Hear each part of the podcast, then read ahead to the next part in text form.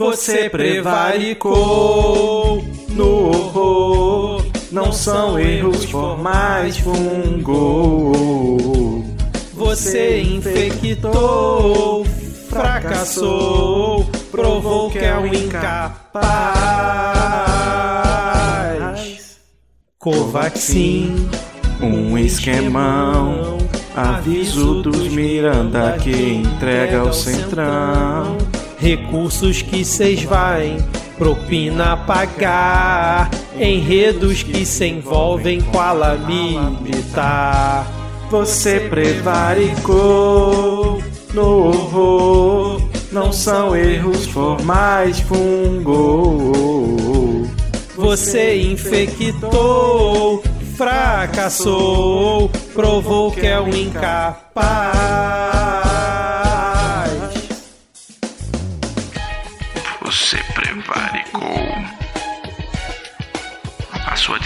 Matou meio milhão. Você ainda vai me pagar. Prometo que me revolto, mas calma, é no voto. Corre sim, Pai Nosso aqui não. A tua excrescência fez meio milhão. Muitos que foram cedo por não vacinar. Famílias que perderam pra alguém lucrar. Você prevaricou no horror. Não são erros formais, fungou. Você infectou, fracassou, provou que é o incapaz.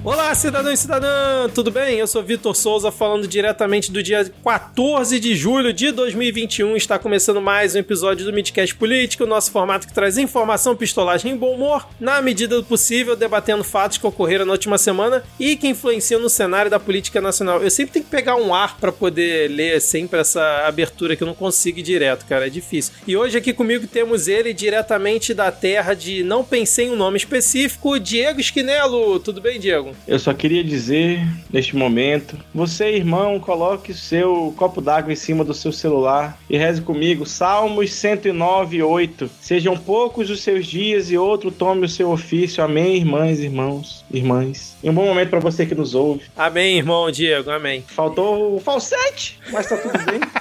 E completando nosso trio de hoje, também de um lugar que eu não consegui pegar uma referência antes da gente começar a gravar, temos ele, sempre animado, Rodrigo Hipólito. Tudo bem, Rodrigo? Cara, eu estou exausto. exausto aqui, já começando, começando o episódio nessa situação. Se eu pudesse, eu pediria aí 12 horas de adiamento, pra, mais 12 horas de adiamento para fazer a gravação, né? Que foi o que a gente acordou ontem antes de, de terminar a nossa sessão. Mas estou aqui, estou exausto. Exausto e em flagrans.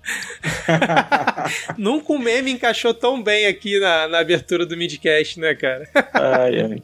Bom, Mas é já- pra você ver, né, cara? A menina de 28 anos não aguenta o pique de uns velhos de 60 e pouco que respira. Bem assim, o dia inteiro na porra do microfone. Ah, é, Enquanto não, isso, o servidor público Era isso que eu ia falar. dos Estados Unidos, virado pra Viracopos, Viracopos, Brasília, Brasília, CPI, 12 horas de depoimento. exatamente, cara. Depois é o servidor público que não gosta de trabalhar. né? É. Exatamente, cara. E vocês já devem ter percebido hoje sem a Ad Ferrer, pra tristeza aí de muitos ouvintes, mas vamos lá com o nosso trio aqui hoje. Se você já faz parte dos 10 ouvintes, sabe como funciona a nossa dinâmica, mas se você tá chegando por aqui hoje, nesse nosso formato, nós dividimos o episódio em alguns blocos, repercutindo as principais notícias, repercutindo as principais notícias da semana e no final, o momento dos salvos e dicas culturais. Lembrando que se você quiser seguir o Midcast nas redes sociais e se juntar aos mais de 12 mil seguidores no Twitter, nós estamos lá com o perfil arroba podcastmid. Diego, Rodrigo, quais as arrobas de vocês? Arroba garoto do Quicão, K-I-K-A-O. É, eu vou na animação do Diego também, ó, arroba lhama na lama, porque lhama é um animal exausto. Agora sem O mais. Rodrigo tá aquela lhama no fim do inverno, que tá com 30 centímetros de lã, que não deu tempo de cair ainda, carregando esse peso molhado depois de uma chuva. Outro dia, Rodrigo, eu tava passando pelo catálogo infantil do Netflix, escolhendo um desenho novo com a minha filha. Eu vi que tem um desenho de lhama, não sei se você conhece, eu não sei o nome também, mas apareceu a lhama lá, cara. Me passa depois, cara. Depois- Lhamas são sempre bem-vindas, assim. Depois e eu... tô nessa situação mesmo, Diego, de aqui, né, acumulando proteção no inverno e esperando pra cuspir na cara de algum ser humano que apareça desagradável na minha frente. Ó, tô vendo aqui, ó, o nome do desenho é Lhama Lhama, tem duas temporadas no Netflix. É bom que não, não dá pra esquecer o nome. É, exatamente. Agora, sem mais delongas, vamos iniciar o episódio com o bloco. Caguei pra CPI.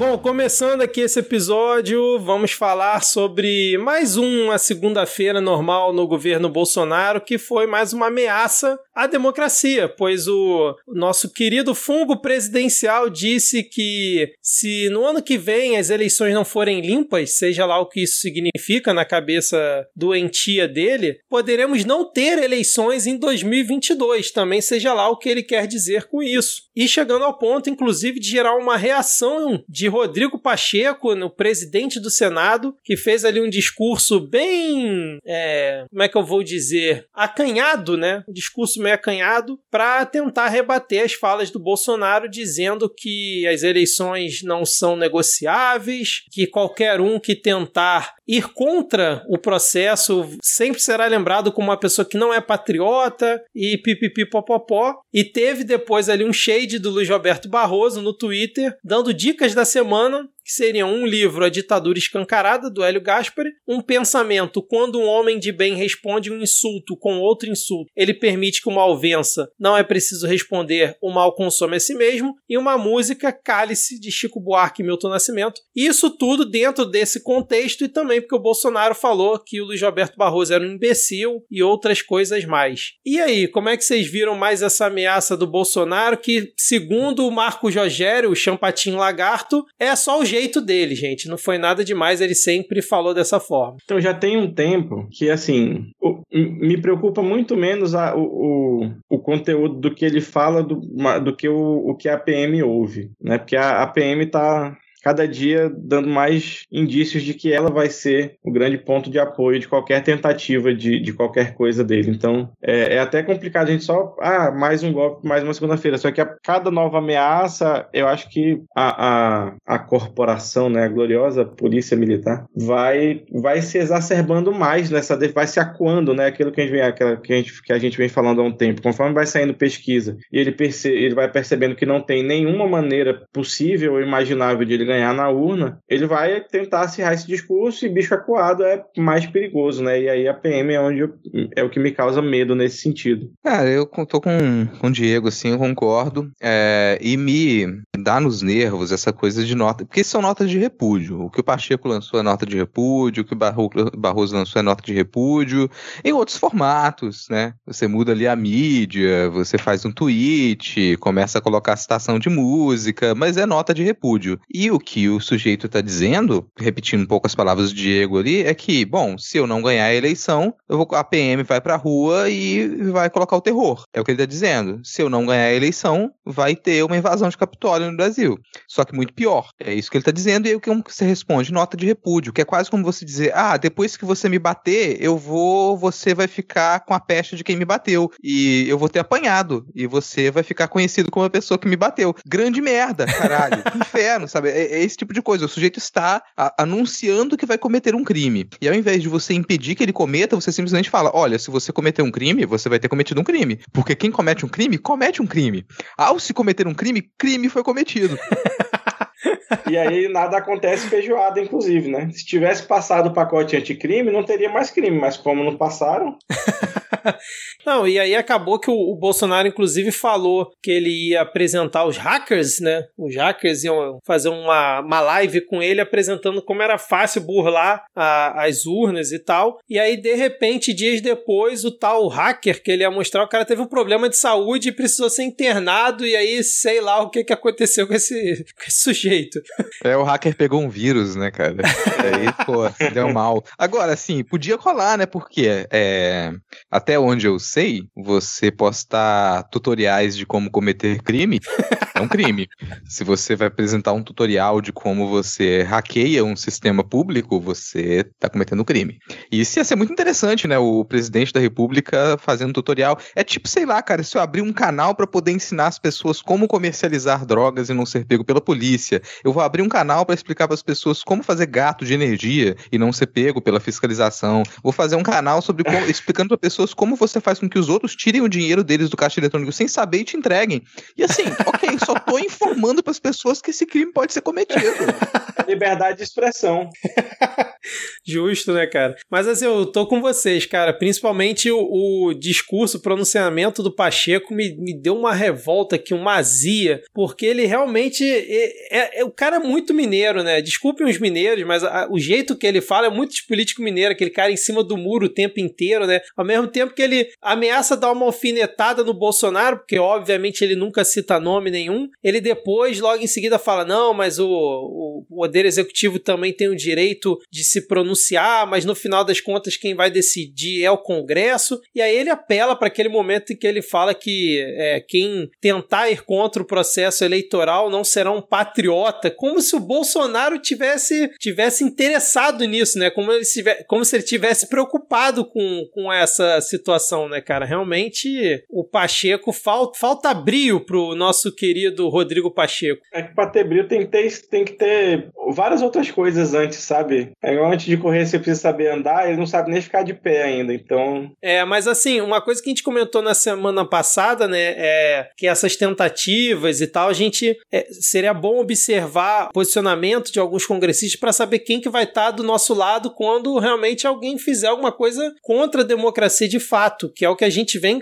falando aqui já há semanas, né, meses, enfim. E o Marcos... Fazer alguma coisa contra a democracia, tipo dar um golpe, tirar uma presidente eleita, eleita sem ter nenhum crime cometido. É, Sim, quando isso, falou que vai estar do nosso assim, lado, eu tava aqui, um, dois, três. Ué, ou com todas as palavras, quem vai estar do nosso lado quando o Bolsonaro convocar suas milícias, os policiais militares e civis e os seus 25% da população aí para ir às ruas com armas e atacar o resto da população que tá querendo que um presidente eleito, que não é ele, assuma o poder? Quem é que vai estar do nosso lado nessa hora? Obrigado, Rodrigo, por conseguir confirmar que a gente talvez receba um processo aí no futuro, mas é exatamente isso que eu tava querendo falar. Não, a gente tá imaginando uma situação, eu não tô dizendo que ele vai fazer isso, Sim. mas digamos que ele faça. Aí é. fica a pergunta, num cenário em que isso aconteça, quem estaria do nosso lado? Exatamente. E não tem muita gente, né? Cara, é. sabe o que vai ser louco se acontecer isso? O racha que vai dar no PCO. vai ter Vai ter 50% do PCO de cada lado, vai ser muito doido. Não, e por que que eu tô trazendo isso, né? Primeiro porque o Bolsonaro vira e mexe fala do meu exército se referindo às Forças Armadas, e no, no, no último final de semana, aquela motociata que ele fez em Porto Alegre, ele se referiu a, ao público que tava lá como o meu exército também. Então ele meio que, na cabeça lunática dele, ele considera que todo mundo é exército dele. E um que com certeza não vai estar do nosso lado, né, é o Marcos Rogério, que, porra, ele deu uma entrevista pra CNN, cara, falando que acha normal tudo que o Bolsonaro falou. O cara atentou contra o processo eleitoral que ele também foi eleito e ele não fez a mínima defesa. Falou que esse é o modo de agir do Bolsonaro. É assim, ultrapassa o limite de você ser base do governo, seja lá por quais motivos, né, cara?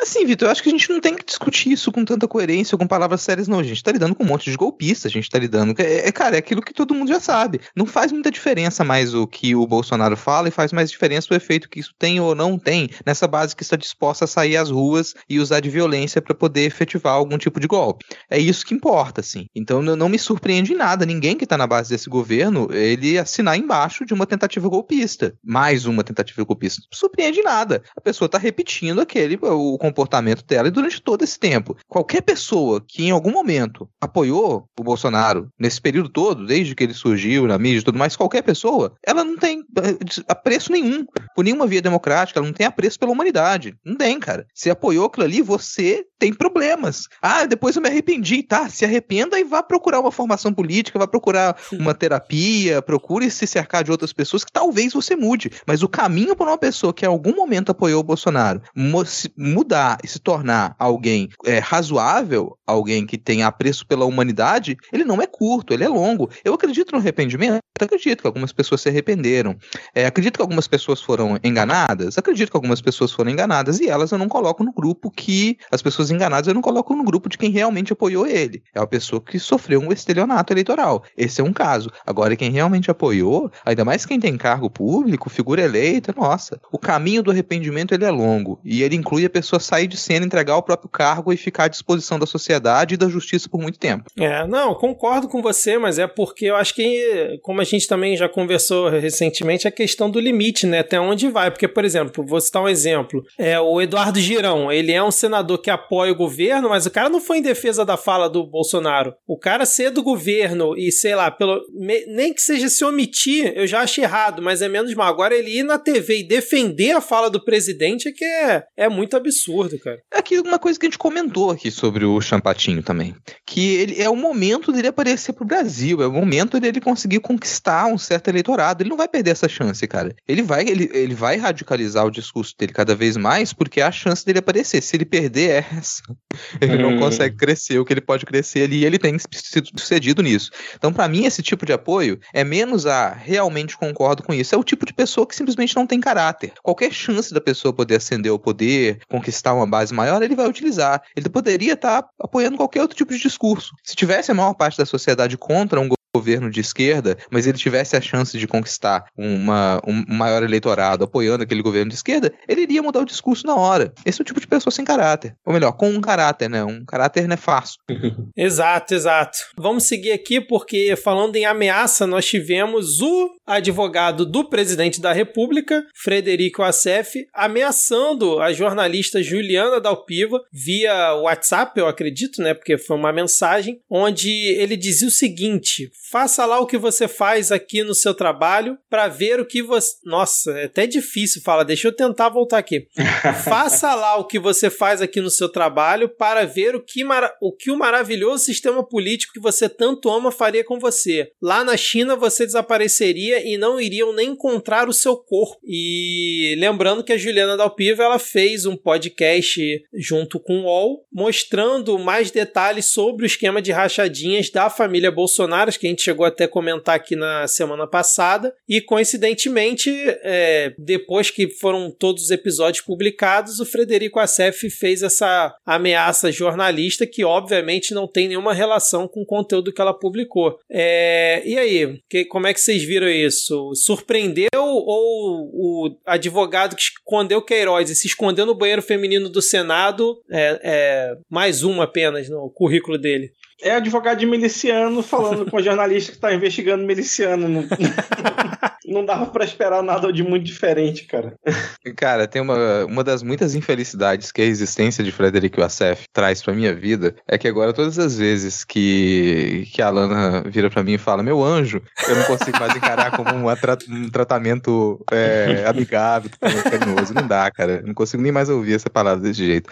Cara, assim, eu fico muito curioso porque a, a de fora fora, a minha impressão é que o ACF ele continua, ele só continua a existir porque a família Bolsonaro está no comando. Tem alguma outra pessoa que daria suporte para esse tipo de, de, de advogado de miliciano? Espero que não, né, cara? É, cara, é difícil imaginar, porque esse cara, ele já deveria ter saído de cena há muito tempo, inclusive mesmo a, a família Bolsonaro, por mais estúpida que seja, você fica imaginando, iam dispensar esse cara, iam se afastar desse cara. Só que não se afastaram, ele continua ali presente, ele continua com acesso liberado a todos os espaços do governo. Por quê? Será que ele tem muito. teria muito esqueleto no armário aí da família? O que também fica aquela pergunta, porque normalmente quem é envolvido com máfia e tem muita informação, mas não tem mais utilidade, costuma ter um caminho muito bem determinado. É isso. isso, né, cara? Acho que não tem muito mais o que comentar, não. A jornalista disse que tá bem, tá tudo bem com ela. Ela registrou, né? Parece que o, o boletim de ocorrência da ameaça. É, aí depois surgiu uma outra jornalista, agora eu não vou me recordar o nome, e eu, eu vi passando na timeline é, do Twitter, ela também comentando que o ACF já teria ameaçado ela também. Então não é a primeira que, que, ele, que ele apronta, né, cara? Enfim, vamos seguir agora porque uma notícia que começou a circular hoje cedo, do dia que a gente está gravando. Talvez a gente tenha que passar a mudar o nosso dia de gravação para quarta-feira, porque as coisas acontecem tudo na quarta-feira. Impressionante, né, cara? Bolsonaro teria tido uma indisposição na madrugada de hoje e foi para o Hospital das Forças Armadas, lá em Brasília. E após. E saiu com a canela pintada de branco até o joelho. e após a avaliação médica, ele convocou lá o médico pessoal dele, que foi quem operou ele lá depois da facada e tal. O cara foi até Brasília e identificaram que ele realmente tá com uma obstrução intestinal e agora foi transferido até São Paulo, no hospital Nove Star, alguma coisa, Vila Nove Star, eu acho, para talvez fazer uma cirurgia de desobstrução do intestino. E agora temos o nosso presidente da República internado, enquanto o vice-presidente da República não foi comunicado, tipo, ah, assume aí enquanto o presidente está fora e tal. Inclusive está com mar viagem marcada para Angola, ou seja, nos próximos dias podemos ficar sem o presidente e sem o vice-presidente no comando aí do país. É, ainda não está certo se o Bolsonaro vai precisar fazer essa operação, mas ele já está no hospital lá em São Paulo para poder uh. avaliarem. E aí quem assumiu é o Aécio, né? Acho que agora é o Aécio, dele. O Lira é réu? O Lira é réu, estavam até comentando isso na Globo News hoje, ele é réu, mas parece que tinham dado o entendimento de que ele poderia assumir numa eventual situação, só que entraram com recurso, aí não souberam dizer se esse recurso, pela existência desse recurso, se o processo, o entendimento do STF é, seria desfeito até o julgamento, entendeu? Não sabem dizer. Na dúvida é o Pacheco, entendeu? Porque é, é o que vem logo depois na linha de sucessão. Mas e aí, oremos pela, recupera pela plena recuperação do nosso fungo presidencial? Cara, eu espero, como sempre diz, né, eu espero que logo ele não precise mais de cuidados médicos. Eu torço por, pra isso, assim. É, assim, a gente, gente, a gente não vai discutir aqui no programa. a gente não vai conversar aqui sobre quem é, comemora ou defende possível falecimento do presidente, que, é, nossa, é uma coisa horrível de se fazer. E, e o outro lado também, que acha que isso é uma. Ah, isso é muito errado e que a gente não deve comemorar e desejar a morte de ninguém. A gente não vai discutir isso aqui. Vai pro Twitter se você quiser discutir isso, assim. Mas a gente pode discutir as consequências dessa possibilidade, porque é uma possibilidade, ele, ele existe, assim, o sujeito ele tá definhando em vida há muito tempo. Eu, já não é de hoje que eu tenho a impressão de que colocaram alguma outra coisa no lugar, que é um autômato. é verdade, essa teoria vem desde lá do, da primeira temporada é, do É uma situação estranha, o cara tá ali, né, um, um fungo, aquela coisa desfazendo, eu vi alguém fazer, colocando a foto dele na sequência de transformação do filme A Mosca, e ficou perfeito, parecia o mesmo tipo de maquiagem lá utilizado. E agora e, com soluço, né, cara? É, assim. Pois é, e assim, soluço é um negócio que não parece nada e normalmente não é, mas soluço prolongado, assim, o Twitter tá cheio de relatos, né? Não, eu, sim, inclusive, cara. fiquei preocupado que já teve um dia na minha vida que eu passei dois dias com soluço, que bom que passou. Cara, já, eu já passei dois dias também com soluço direto, efeito colateral de um antibiótico que eu tava tomando pra. Depois que eu arranquei o siso, cara. Fiquei dois dias com soluço e é infernal, cara. Infernal. Porra, e com soluço com dente arrancado foi, né? Foi maravilhoso. Só foi top da. top demais. Mas. Agora, o presidente está internado, o presidente pode ter que passar por uma intervenção cirúrgica, é um caso grave, é muita merda também, né? É, Esperaram é... um quilo, né, cara? Um quilo é, de merda. É, é muita merda. Agora Tava todo mundo 80. já apontando, algumas umas, umas, duas semanas já apontando, peraí, ele tá mal por diversas razões, tá mal fisicamente, não conseguia dormir, o sujeito ele tava... E, e ele nunca se recuperou do atentado que ele sofreu lá durante a eleição. É, ele pode tanto precisar ficar internado mais tempo, digamos que ele não, não morra, que não tenha toda essa consequência que o pessoal está imaginando, mas ele pode ter que ficar internado mais tempo. Nesse caso, outra pessoa vai ter que assumir. Por enquanto, provavelmente o, o Mourão, que está de viagem, mas vai voltar. Eu acho que essa é uma das coisas que as pessoas deveriam mais considerar nesse lapso de tempo agora, que ele pode ter que ficar mais tempo internado e não possa cumprir as funções presidenciais, não que ele cumprisse grandes funções presidenciais, mas você teria ele durante algumas semanas aí fora das declarações, fora das decisões, num momento muito importante. Tem muita coisa passando no Senado, muita coisa passando na Câmara, tem muita coisa que ele precisaria ou vetar, analisar ou seguir adiante, né? E ainda durante as investigações da CPI da pandemia, que estão em cima dele, estão em cima da família dele. Ele pode ter que sair de cena nesse período. É óbvio também que não deixaram de utilizar isso como uma possível peça de campanha, começam a circular mais imagens dele, Sim. tem uma consternação ali com relação a isso. Muita gente, jornalistas, a imprensa de forma geral, com razão, vai ser mais cuidadosa na hora de lançar textos de opinião, reportagens de opinião sobre isso, que não seria de bom tom você começar a atacar o presidente enquanto ele está internado, então modifica um pouco do cenário para comunicação. Mas consequência real disso para mim só teria se realmente ele não pudesse voltar. Agora, o que eu acho muito louco nesse caso é que mais uma vez ele vai internado por conta desse problema que ele tem, né, depois da, da facada, e não passa o bastão pro Mourão, cara. O cara entra no hospital, não sabe se vai precisar operar, não sabe se, caso opere, quanto tempo ele vai ficar baleado, ele simplesmente não passa o bastão, prefere que realmente ninguém esteja no comando, vamos dizer assim, e vem com essa de, ah, não, vou despachar do hospital qualquer coisa. E é isso, cara, é isso. Não tem, assim, mas pra você quem vê... trabalha uma hora e meia por dia, dá. Pois é, cara, é, é nessa... Pega o horário da visita do hospital, Pois é. é verdade. É, não, porque assim, é nessas horas que a gente vê como que o cara, ele tá degradando a instituição mesmo, o presidente da república, ele tá chutando balde, não tem liturgia nenhuma, cara, não tem, não tem plano de contingente, tem nada, cara, não tem nada. O que acontece o presidente, o presidente passar mal e ficar em coma, sei lá. Não tem, não tem preparação nenhuma. É assim, bizarro. Ó, se não me falha a memória, o Congresso, ele pode pedir uma avaliação médica do presidente e se for constatado que o presidente não tem condições de saúde de continuar a exercer as funções do cargo, ele tem que passar o bastão, mesmo que ele não seja destituído do cargo de imediato. Mas se você o Congresso pede, que faça uma avaliação e se constata que o presidente, por algum período, não vai conseguir exercer suas funções, ele é afastado. Isso não é uma, não é nada de outro mundo e não seria nada muito complexo. Até teve o pessoal que foi pedir é avaliação é psicológica, avaliação psiquiátrica do presidente, o que seria muito difícil de, de ser feito ali. Mas nesse caso, uma avaliação médica que fale, olha só, esse sujeito aqui, se ele continuar nas funções, ele vai morrer.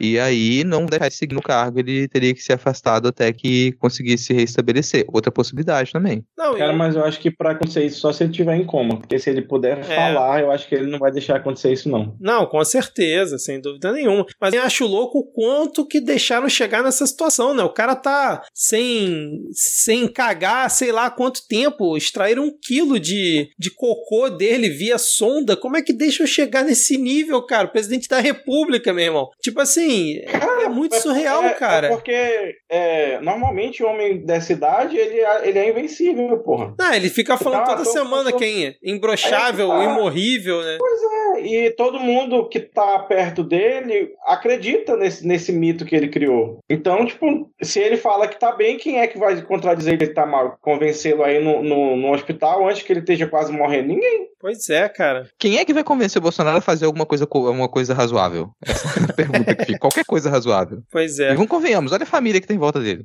Não, e aí, é, é, e aí resgataram até uma fala dele de abril, que ele parece que ia ter que fazer uma, uma operação, né, para botar uma tela na, da hérnia que ele tem depois da operação que ele fez, né, por conta da facada e tal. Seria em junho, a gente já tá no meio de julho e não rolou isso, o cara tá fazendo motociata pelo, pelo país inteiro, tamanho desespero, né, cara? Ficar pegado ao cargo. Mas aí, falando em apegada ao cargo, eu queria saber de vocês se o presidente da República, vou primeiro, principalmente perguntar para o nosso funcionário público aqui, se o presidente da República é um funcionário público, Diego. Ou ele seria, sei lá, um PJ, um MEI, alguma coisa assim. Cara, eu achava que era, né? Mas pelo visto, segundo as declarações dele, na verdade, ele é praticamente um Carlos Wizard, né? Fazendo trabalho voluntário, não tem nenhum vínculo com o serviço público.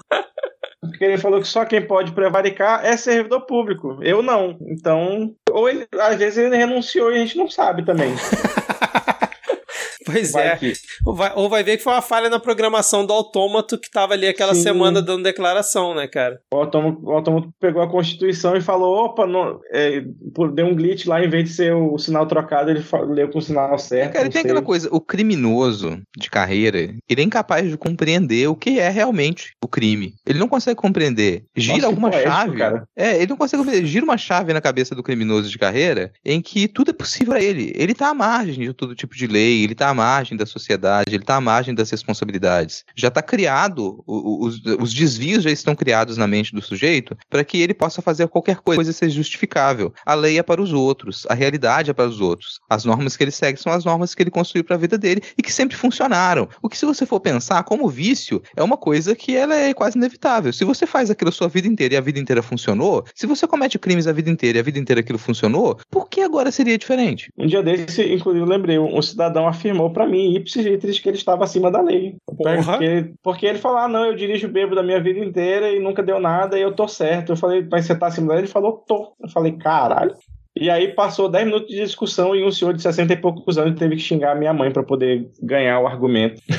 É isso, é isso. É, é, é, e é uma visão assim que eu é, imagino o Bolsonaro fazendo muito bem, cara, numa discussão com alguém. Sim. Total, total. Se encaixa perfeitamente nesse exemplo. É, e falando em internado, o Olavo de Carvalho. E falando em velho. Falando, falando, em velho, falando em internado, falando, falando em desgraçado. O Olavo de Carvalho está internado para fazer tratamento no Brasil e estão dizendo que vai ser pago, inclusive, pelo SUS. Ele veio lá dos Estados Unidos para se tratar aqui no Brasil. Afinal de contas, o Sleeping Giants né, tirou aí a fonte de renda desse senhor carente, entendeu? Que apesar de estar naquela grande nação onde tudo é perfeito, não tinha condições de pagar pelo seu tratamento médico, porque esse, esse perfil horrível e pirata e caluniador tirou todo o dinheiro do pobre velhinho. Em breve, Siqueira Júnior também recorrendo a isso, né, cara? Porque o cara perdeu mais de 50 patrocinadores lá com os Sleep Giants. Mas a minha pergunta é só se a gente vai orar também pelo, ora, oh, pelo Olavo de Carvalho. Bom, como ele. No, no caso dos dois, né? Quem tá pagando é a gente, eu tomara que ele use pelo menor tempo possível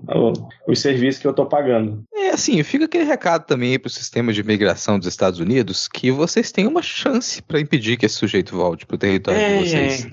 É. Isso seria, assim, maravilhoso. É claro que a gente não quer o Olavo de Carvalho perto da gente. Mas que ia ser engraçado? Ia, ele ser proibido de. Deixa ele chegar lá, deixa ele pegar um avião, deixa ele chegar lá e ser deportado. Seria ótimo, cara. Eu adoraria ver essa cena. Fica o recado. Se você trabalha no serviço de imigração, presta atenção nesse cenário. Aproveita essa chance. É uma oportunidade de ouro. E eu acho positivo que o Olavo de Carvalho ele venha para o Brasil e ele utilize o SUS. O SUS é, é, como o nome diz, né, universal, é um sistema universal. Então ele tem que atender todo tipo de gente, inclusive criminosos, inclusive pessoas estelionatários, todo tipo de gente tem que ser atendido pelo SUS. Se você é um criminoso, se você é uma criminosa, se você é, pratica delito, se você engana as pessoas, se você dá golpe, se... utilize o SUS também. Você também tem esse direito. Esse é um julgamento que a gente não pode fazer. Quem é que pode ou não pode utilizar os nossos, os nossos serviços de saúde. É a maravilha do que a gente tem. Ei, mas não tinha aquela história que o o Olavo não podia entrar no Brasil, que estava sonegando imposto. Como é que era aquele, aquele rolê lá? Vocês lembram? Cara, eu lembro deles. Acho que ele sonegava imposto nos Estados Unidos. Ah. E o que também já, já, é uma outra questão aí, se ele de repente não entrar no país, ou se ele entrar ele ser detido, porque, bom, acho que você pode verificar isso quando a pessoa vai entrar naquele país que toma tanto cuidado né, com a imigração, tem tanto problema com qualquer pessoa que entre lá sem registro e preza tanto pelos impostos, imposto de renda, tanta gente já caiu por conta do imposto de renda nos Estados Unidos, você pode fazer qualquer coisa, mas deixar de pagar o imposto de renda, não. Eles se vangloriam tanto disso, mais uma oportunidade, só oportunidades, cara. Eu acho isso, nossa, tô sendo super positivo essa vida do Olavo de Carvalho Brasil. Ai, ai. Bom, vamos seguir então aqui, porque tivemos mais um, um absurdo e mais um abuso policial que fala, dialoga muito bem com o primeiro tópico que a gente debateu, porque durante a motociata do Bolsonaro em Porto Alegre, os relatos e os vídeos que circularam nas redes sociais no dia mostram que um, uma manifestante estava batendo panela na calçada da via onde estavam passando ali eh, os motoqueiros brasileiros, protestando contra o Bolsonaro e gritando fora Bolsonaro e tal, foi presa pela polícia por estar, segundo a polícia, não respeitando o limite ali da via que eles já tinham falado para ela para ela sair daquela posição, ela não queria sair, ela acabou, segundo a polícia, é, agredindo né, os policiais verbalmente, aí foi presa por desacato ou sei lá o que que inventaram. Esse acho que é um bom exemplo do que a gente pode ver daqui até as eleições de 2022 ocorrer com maior frequência, né? Que acho que até o Rodrigo comentou, principalmente em relação às manifestações, né? E que já tem é ocorrido, o... não é de hoje. Isso está ocorrendo já faz um bom tempo, desde antes da eleição de 2018 você vê manifestações progressistas, manifestações de esquerda, manifestações anti-Bolsonaro, elas recebendo um tratamento diferenciado da polícia, que vai desde permitir que na, na época das eleições que, que eleitores de Bolsonaro, que seguidores do Bolsonaro, eles agredissem, eles agissem de forma violenta com relação a pessoas de, de esquerda, vão lembrar o medo que dava de ir votar usando uma camisa vermelha, um broche do PT, e você correu. E, e sim, aconteceram diversos casos de agressão, de ataque, e dava esse medo. Então a gente está vivendo isso desde antes das eleições. E depois que o Bolsonaro assumiu, nunca pararam de acontecer os casos. Toda semana tem casos de, de prisões arbitrárias, de censura. Teve aquele então, cara recentemente, né, com adesivo Bolsonaro genocida no carro, né, que, que foi preso Sim. também, né? E é, cara, você, se você fechou exposições, você impediu grande, né? espetáculos, né? sabe? Fechou exposições, impediu espetáculos, prendeu pessoas, prendeu pessoas que estavam com outros cartazes também. Você tem cerceamento de professores em sala de aula, você teve perseguição de professores universitários. Isso tudo tá acontecendo desde que ele sumiu, de forma descarada. Não tem nenhum, assim, censura e ataque é, e perseguição de progressistas está acontecendo desde do, de, de antes da eleição e de modo mais efetivo desde que ele assumiu.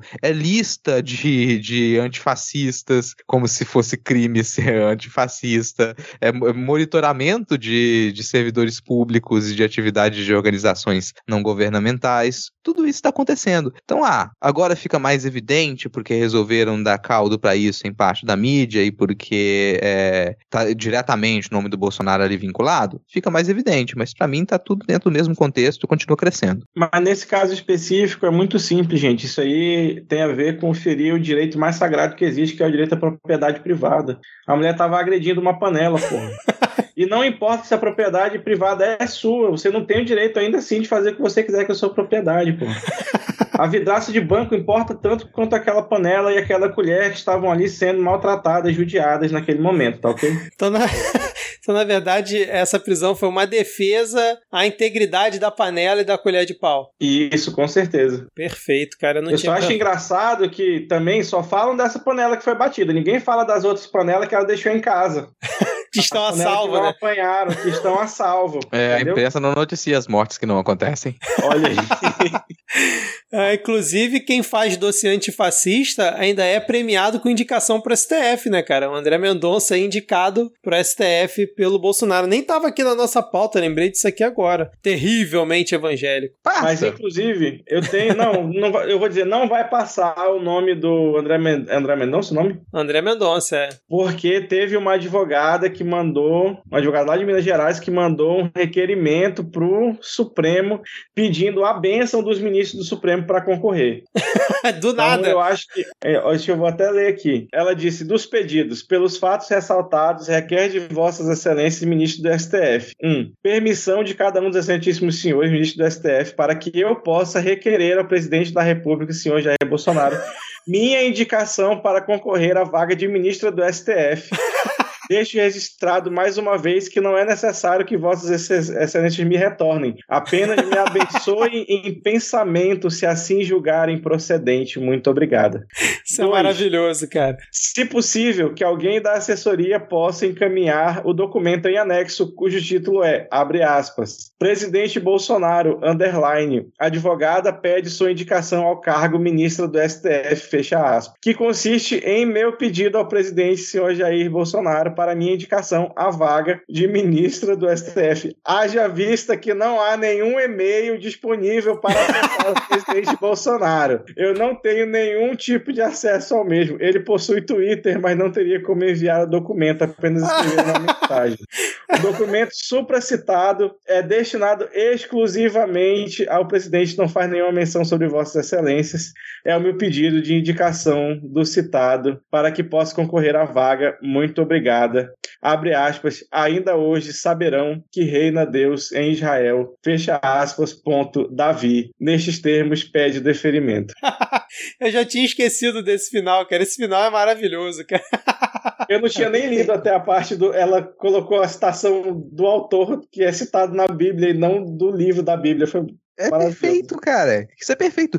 Assim, foda-se se isso é real.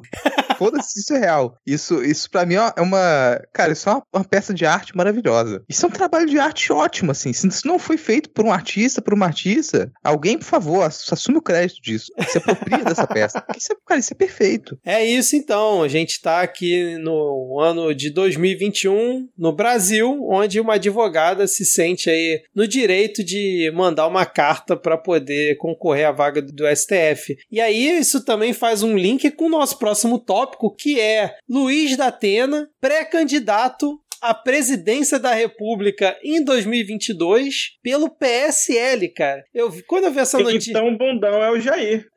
Exatamente. Eu, eu, quando eu vi essa notícia, que é a, na nossa pauta aqui tá na CNN, inclusive, eu achei que era, sei lá, fake, alguma trollagem. Mas ele confirmou no programa dele da Rádio Bandeirantes, tem até o vídeo dele falando disso, que o Luciano Bivar é, chegou para ele, falou que gostaria que ele fosse pré-candidato e ele topou, que ele falou que não tem medo de enfrentar ninguém, tem medo de enfrentar Bolsonaro, falou que se tiver que ser oposição e criticar o Bolsonaro, ele vai ser oposição e criticar o Bolsonaro sem problema nenhum, e que isso só vai ter continuidade caso as pesquisas de opinião mostrem que ele realmente tem alguma viabilidade, e ele até comentou, se começar dando a pesquisa de opinião, que eu tenho ali dois dígitos, eu vou para cima deles, eu vou concorrer junto com eles. Mas se as pesquisas mostrarem que vai ser um fracasso, eu também não vou ficar lá passando vergonha. Palavras do Datena. Ah, tem dois dígitos sim. 01, 0,09. É assim, cara. Isso é uma, pô, uma tacada de, de marketing pro programa dele ali, porque a real é que ele não vai, não vai ter pesquisa que vai indicar ele. É, ainda mais nesse curto período de tempo. Talvez se ele tivesse começado a. Não vou negar, não. Se ele tivesse começado a trabalhar uma candidatura é, dois, três anos atrás.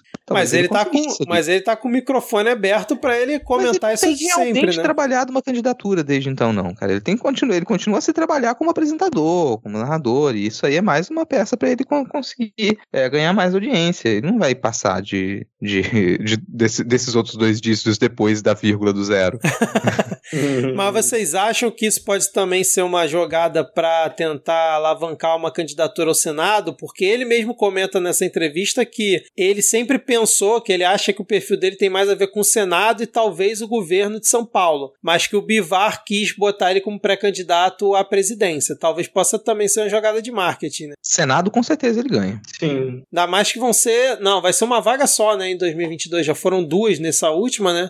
Vai ser uma vaga só. Honestamente, eu ia achar assim. Eu não acredito que ele teria chance para vencer a presidência, mesmo que trabalhasse muito. Eu sei que todo mundo vai dizer: nossa, é todo mundo tem chance. Explodiu mais um rojão aqui. É, todo mundo tem chance. Olha lá, que veio Bolsonaro, papapá, e ganhou com uma longa campanha, com muito investimento financeiro. Quatro anos de campanha. É, uma campanha longa. Então eu não acredito que o Datena teria chances de realmente conquistar a presidência, mas que seria divertido ele nos debates. Ah, sim, concordo. concordo, cara, concordo. Mas já pensou se na próxima pesquisa Datafolha, alguma coisa assim, incluem o Datena e ele tá na frente do Ciro, cara? É, o que significa porra nenhuma, né, cara? Assim, pô, pô me dá uma ah, perspectiva. A gente vai rir do Ciro, ué. Ah, não tinha o Ciro na nossa pauta, tentei arrumar um gancho aqui pra gente comentar sobre ele, pegar no pé dele. Bom, é isso, então vamos seguir aqui. Eu não vi mais ninguém comentando sobre isso, só o próprio Datena, não vi ninguém, tipo, zoando ou tirando onda da cara dele, nem os Bolsonaro. E a gente aqui agora, né? Porque a gente repercute o que é de mais importante no cenário nacional. Claro, exatamente, cara. É sempre relevante a gente comentar sobre o Datena. Então vamos agora agora para o nosso último tópico, que agora sim, Rodrigo, um tópico importante, relevante, que foi mais uma ação do Mário Frias, porque ele deu um parecer desfavorável através da Funarte para um projeto de captação de para um projeto de captação na Lei Rouanet para um festival de jazz na Bahia. E, e, esse, e esse evento seria um evento que se intitula antifascista. E um dos motivos da recusa é porque a música deve ser vista como uma arte divina e esse evento não contemplava é, esse, essas características, porque era um festival antifascista e pela democracia. Vejam só, com, que absurdo fazer um festival desse. Cara, tá certo. A música ela tem objetivos divinos e a deusa é Pablo Vittar como não havia Pablo Vittar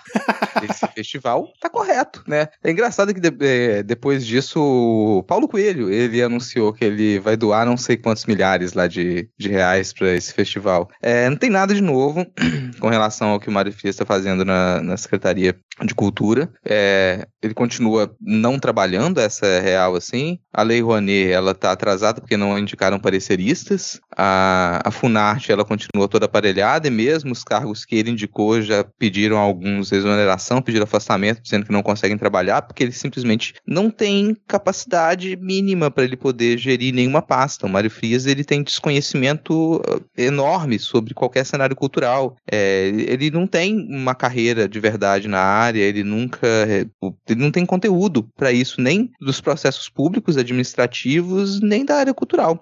E provavelmente não foi ele que escreveu, eu não vi quem é que escreveu esse parecer, mas provavelmente não foi ele que escreveu, ele só encomendou de alguém, ah, cancela isso aqui, ou chegou na mão dele um texto para ele assinar cancelando aquilo e ele assinou, assim. É, honestamente, esse, esse, essa notícia, ela toma mais corpo, é claro, mas das coisas que estão acontecendo dentro da Secretaria de Cultura é, e dentro da Funarte, dentro da Ancine, com relação a, a Lei Rouanet, essa aí ainda é ficha pequena ainda, sabe?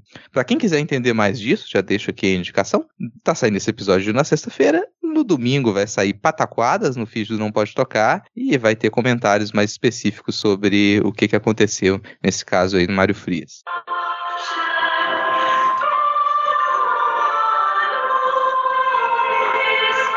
Isso é música, pô.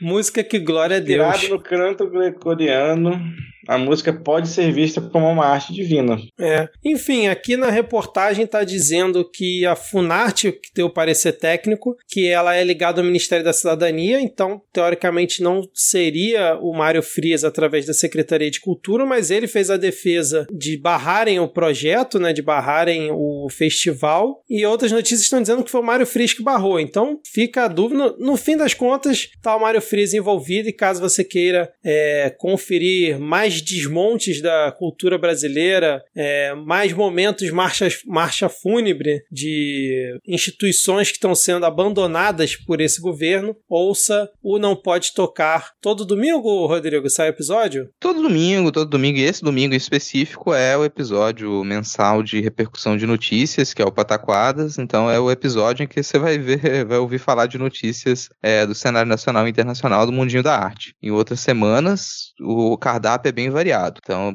para você saber, assine o feed, escute e depois reclame com a gente. Maravilha. Então fechamos aqui esse primeiro bloco e agora vamos para onde? Agora a gente vai pro ponto da pauta.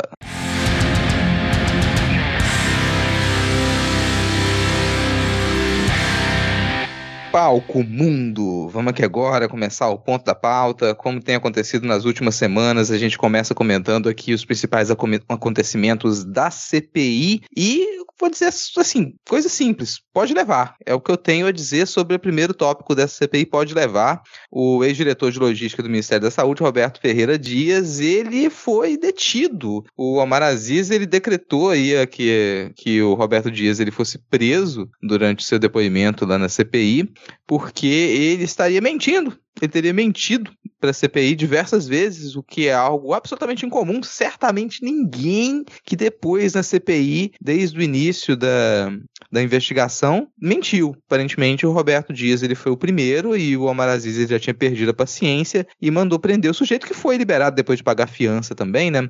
Muita gente ficou revoltada, até é, deputados da é, senadores da oposição reclamaram porque queriam fazer mais perguntas, porque aquilo ali não ia contribuir com nada.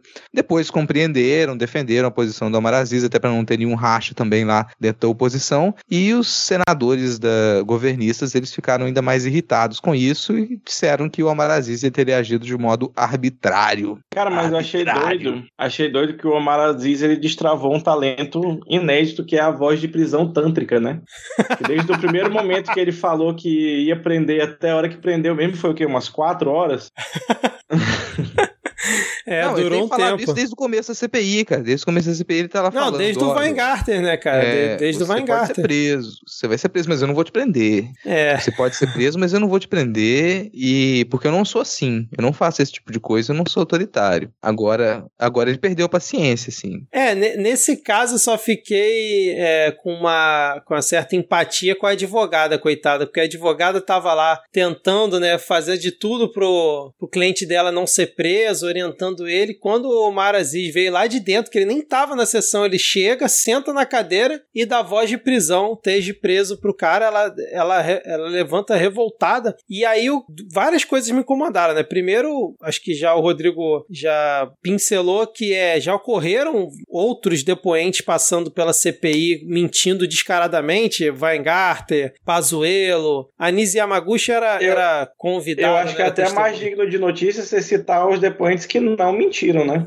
É, exatamente. E aí, tipo, outros passaram, ele foi benevolente, vamos dizer assim. No República de Bolchevique, na entrevista que ele deu, ele disse que não utilizaria essa situação de prender ninguém com peixe pequeno, e convenhamos que o Roberto Dias é sim um peixe pequeno. E uma outra coisa que me incomodou demais, cara, foi eles utilizarem um áudio que, para contextualizar quem por acaso não acompanhou, ele foi preso, ele vinha sendo é, questionado durante todo o depoimento, falaram que ele estava mentindo, que sim, rolou um encontro que ele pediu a propina de um dólar lá pro Dominguete, ele junto com o Marcelo Blanco e um outro cara que até então a gente não sabe quem é, e ele falando que não, negando o tempo inteiro, o pessoal falando que sim, até que a CNN soltou um áudio daquele celular que o, do, do Dominguete, que foi apreendido na CPI para perícia, dizendo... Apesar do Flávio Bolsonaro ter dito que não era para pegar mais nada, Exatamente. era pegar só aquele áudio do, do Luiz Miranda, mas a, a perícia foi desobediente com o senador. Exatamente. E aí pegaram, divulgaram um áudio onde ele, é, horas antes, confirmava que o encontro com Roberto Dias ia acontecer lá naquele restaurante X no dia tal. Então, como se já tivesse tudo combinado anteriormente.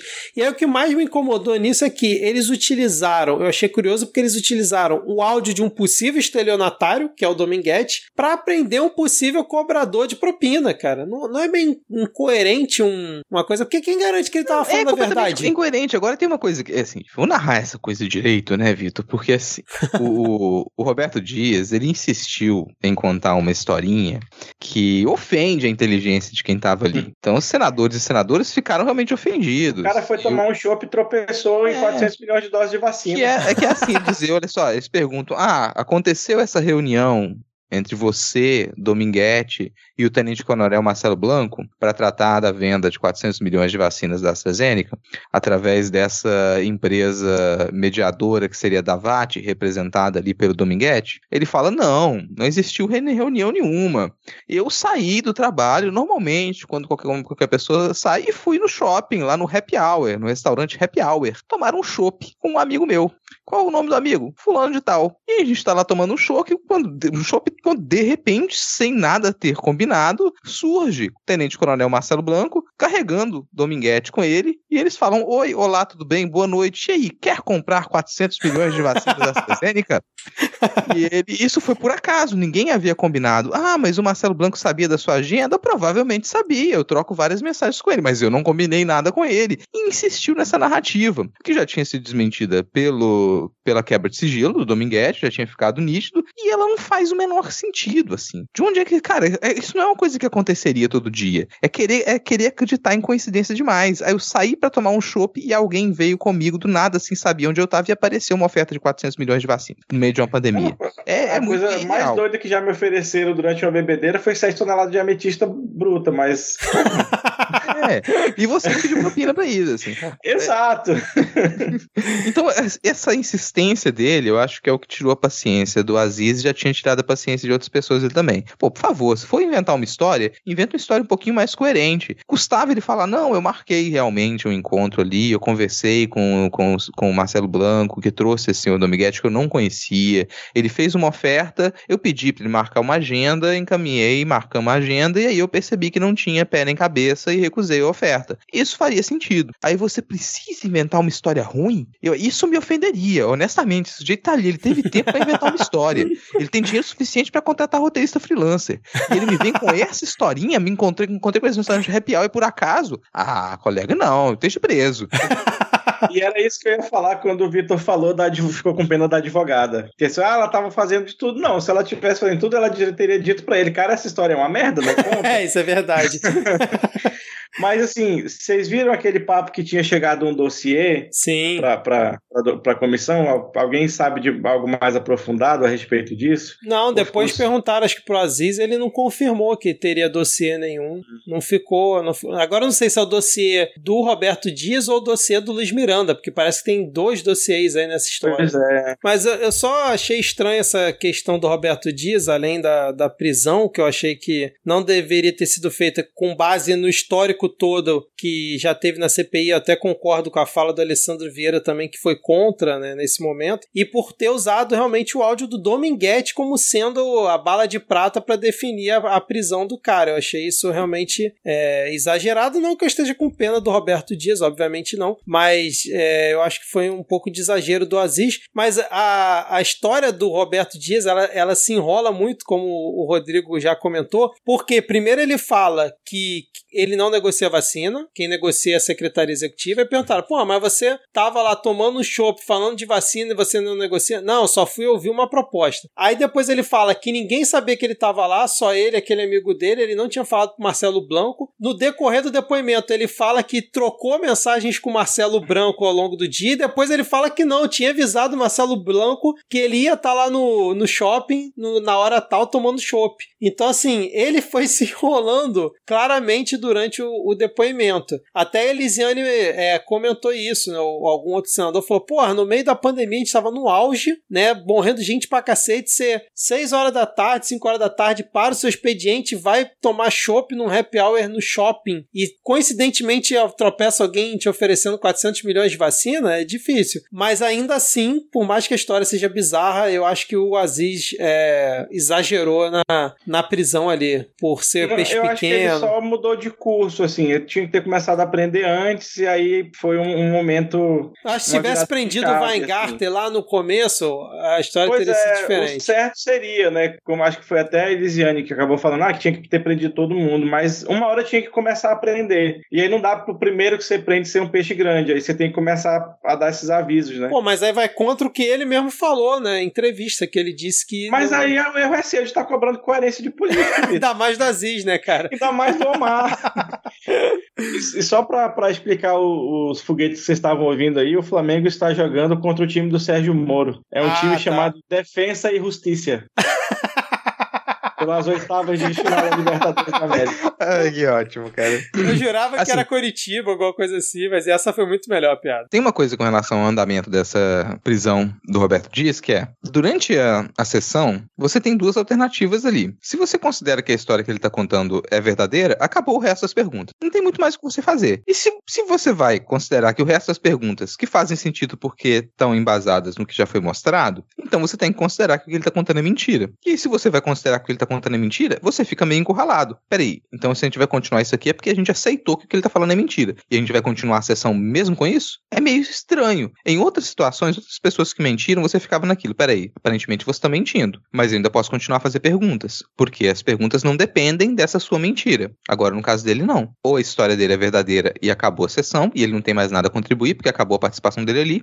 Ou a história é mentira e ele tem que ser preso. É, pensando por essa lógica, realmente faz sentido, né? Porque ele tava ali só por conta do evento do pedido da propina, né? Nada mais. Não era por conta de outras situações. Então, se ele fala que nada daquilo ocorreu, realmente. É porque eu acho que usar o áudio do Dominguete, que na semana anterior falaram que ele tava mentindo na CPI pra prender um outro mentiroso, fica meio estranho, né? Mas, mas faz sentido o que o Rodrigo falou, eu concordo nesse ponto, sim. É, e eu tô vendo aqui na notícia que o Aziz ele confirmou que o Ricardo Dias Roberto Dias teria feito um dossiê. Um dossiê. Agora eu tô lembrando, o Aziz ele comenta isso na própria sessão, fala que tá, estaria com uma outra pessoa, com alguém fora do país, né? Que ele teria feito isso para se proteger. Mas acho que por enquanto esse assunto morreu. E eu tava até vendo uma manchete hoje que parece que deu uma sumida dos, dos holofotes, ninguém sabe muito bem onde ele tá. Ah, mano, eu se fosse ele tava em Urucurituba. Cara, mas falando de pessoas que tentam se desviar da CPI, tentar escapar, né, da sessão. Estou exausto, Rodrigo. Perguntas. É, tá exausto. Eu também tô exausto, cara. É muita exaustão. E, mas a gente não tem idade para isso, não. A gente já passou da idade de ficar exausto. Porque você só pode ficar exausto até certa idade. Que foi o que aconteceu com a, a diretora da, da Precisa, que é a Emanuela Medrades, ela estava marcada para prestar depoimento na terça-feira, ontem, ontem do dia dessa gravação, e ela aparentemente chegou cedo ao Senado, só que os advogados dela requereram uma reunião com a, a presidência da mesa e avisaram que, olha, a gente quer cancelar essa sessão, quer cancelar porque esse depoimento, porque ela tem um habeas corpus do Supremo que permite a ela ficar calada e ela não vai responder nenhuma pergunta, então não tem por que acontecer essa sessão, ela já prestou depoimento na Polícia Federal ontem, já disse tudo que tinha que dizer, e o Omar Aziz falou, teu cu. Aí dentro. é, cara, ele falou, cara, nem a pau. Sobe com a mulher, sobe com ela pra cá. E subiram, subiram para prestar o depoimento, e só o que ela avisou é que ela não prestaria o juramento para poder responder somente a verdade, e que por orientação dos advogados dela, ela permaneceria calada. Se teve uma discussão muito longa, e o entendimento geral da comissão é de que o habeas corpus dizia que ela deveria ficar calada com relação às perguntas cuja resposta pudesse incriminá-la. Com relação a perguntas que não tinha razão nenhuma para incriminá-la, ela era obrigada a responder. Só que os advogados insistiram, ela insistiu e foi pedido que o Fux esclarecesse o habeas corpus, o que demorou o dia inteiro. E aí no começo da noite o Fux mandou uma cartinha dizendo: "É isso aí. Ela tem que responder com relação às perguntas que não possam incriminá-la". E eles voltaram à sessão 8 horas da noite. Então, isso começou de manhã, 8 horas da manhã, quando os advogados chegaram, e terminou essa história 8 horas da noite, porque quando retomaram o depoimento, ela disse: Estou exausta, cansada, quero contribuir, mas não consigo porque estou psicologicamente e fisicamente incapaz de responder as perguntas. E o Aziz aproveitou que ela, em algum momento, disse: Amanhã eu respondo tudo que vocês quiseram. Ele encerrou e falou: É isso então, está registrado aqui que você disse essa frase, que amanhã você responde tudo, amanhã às 9 horas a gente está esperando. E hoje aconteceu esse depoimento ali durante 6 horas, ela respondeu todas as perguntas, que é o que ela disse que ia fazer. E detalhe, antes da gente comentar o depoimento propriamente dito dela, é que algumas senadoras, alguns senadores, eles apontaram um problema, que é o advogado que estava acompanhando os advogados, eles são advogados da empresa. Eles estão ali advogando para Precisa. E eu não sei se isso é possível dentro da CPI. Ela pode ter acompanhado os advogados dela, mas eu não acredito que seja possível que o advogado dela seja o mesmo advogado do presidente da empresa e ser o advogado geral da empresa. Ela não tá ali é, como CNPJ, ela tá ali como CPF. É assim que ela tá prestando depoimento. Então eu não sei até onde o problema ou não é, mas convenhamos. Péssimo acompanhamento dos advogados. Isso que eu ia falar, cara. Por favor, gente. Se, se, tem um se exemplo ali do... tá lá ou não, mas É, se alguém daquele nível lá estiver advogando, a pessoa tá contra você. Faltou pouco para ela sair dali presa. Quando você falou que ela respondeu todas as perguntas, eu ia dizer que ela falou depois de todas as perguntas. Responder é uma palavra muito forte para a maioria delas. ela ter seu comentário sobre as perguntas que fizeram. Mas, cara, que, que assim, eu, eu não acho nem dizer que eram advogados ruins, eu só acho que não eram os advogados dela. E por isso estavam ali para lascar com a vida dela, velho. Porque um advogado que tem o interesse do seu cliente em mente, ele não faz, não, não faz aquele circo de horrores que fizeram hoje lá com, a, com ela. Porque foi, foi duro de assistir a parte que eu assisti, ó. Não, o circo de horrores começou no dia anterior, né? Quando orientaram ela não responder tudo. Que a primeira pergunta do Renan Calheiros foi: Você trabalha para Precisa? Qual é o seu vínculo? Você é paga pela Precisa? Ela, eu não vou responder. Como assim, cara? Isso aí pode te incriminar de que forma, né? E aí foi quando realmente o Aziz parou a, a sessão. Mas o, o que eu achei curioso é que no dia ela tava né, falando que não, não vou responder, não vou falar nada. Aí rola a interrupção, vai pro Fux, Fux devolve, ela, não, ó, preciso de 12 horas aqui para me recompor, estou exausta, e ela fazia umas reviradas de olho, cara, que era completamente irritante, né, a forma como ela se dirigia assim, e hoje foi o dia inteiro essa merda, ela até,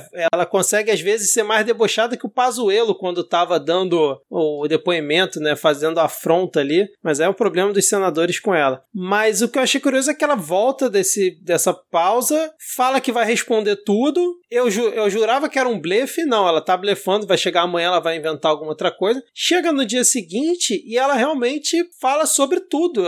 Até a parte que eu vi, ela não exigiu o direito de ficar calada em nenhum momento. Aí eu, eu fiquei com a dúvida seguinte: o que, que aconteceu ali nos bastidores para ela sair de uma posição de não vou responder nada, inclusive, sei lá, qual é a minha religião, quanto que eu recebo na precisa, para vou responder tudo, até sobre contratos que não dizem nem respeito a mim, mas eu vou responder aqui para vocês porque eu tenho informação. Realmente, assim, eu, eu fiquei bem. Pra mim, isso ficou bem, isso ficou bem explicado, assim, Vitor. que é? Explique então. É, ela, primeiro que ontem, na terça-feira, ela disse: amanhã eu respondo todas as perguntas. Beleza. Ela se comprometeu com isso. Mas além disso, o, o Renan e outros senadores, eles foram bem explícitos ao dizer: olha, todas as perguntas que a gente separou aqui para fazer para você são perguntas que elas não te incriminam. Então não há razão nenhuma para você não responder qualquer uma dessas perguntas. Além disso, você repetiu diversas vezes que não houve crime, que não houve nenhum ilícito. Se não houve nenhum ilícito, então não tem nada para te incriminar, porque só se te incriminaria se tivesse algum ilícito, já que você afirmou que não tem e as perguntas foram preparadas para que elas não é, sejam direcionadas. Mas a Tebet afirmou, que... a Tebet afirmou que estava lá. É, depois que ela tá respondendo, aí depois que ela já respondeu e passou uma informação, ela não pode voltar atrás e fingir. De Tira de isso aqui do que. Do, depois do, que abriu a porta. Lá. É, cara, essa é a questão. E é, eles prepararam perguntas para começar o depoimento dessa maneira. E realmente foi assim. Todas as perguntas iniciais não havia por que ela não responder. Depois que ela passa algumas informações e afirma algumas coisas, ela é obrigada a responder em cima do que ela mesma afirmou, do que ela mesma disse. Então, nesse sentido, tá tudo correto, tá tudo, tudo correto. Também acredito que teve uma nova orientação, porque eles perceberam que eles não ganhariam aquela briga daquele jeito. E tem também a questão que quando o assunto ia chegando mais perto do, do crime mesmo, ah, é o meu financeiro. Ah, quem é, faz o, invo o, invoice é a Barate. Eu, eu nunca nem vi a invoice, faltou ela dizer isso. Ela passou por mim, eu peguei de olho fechado assim. Joguei no Dropbox.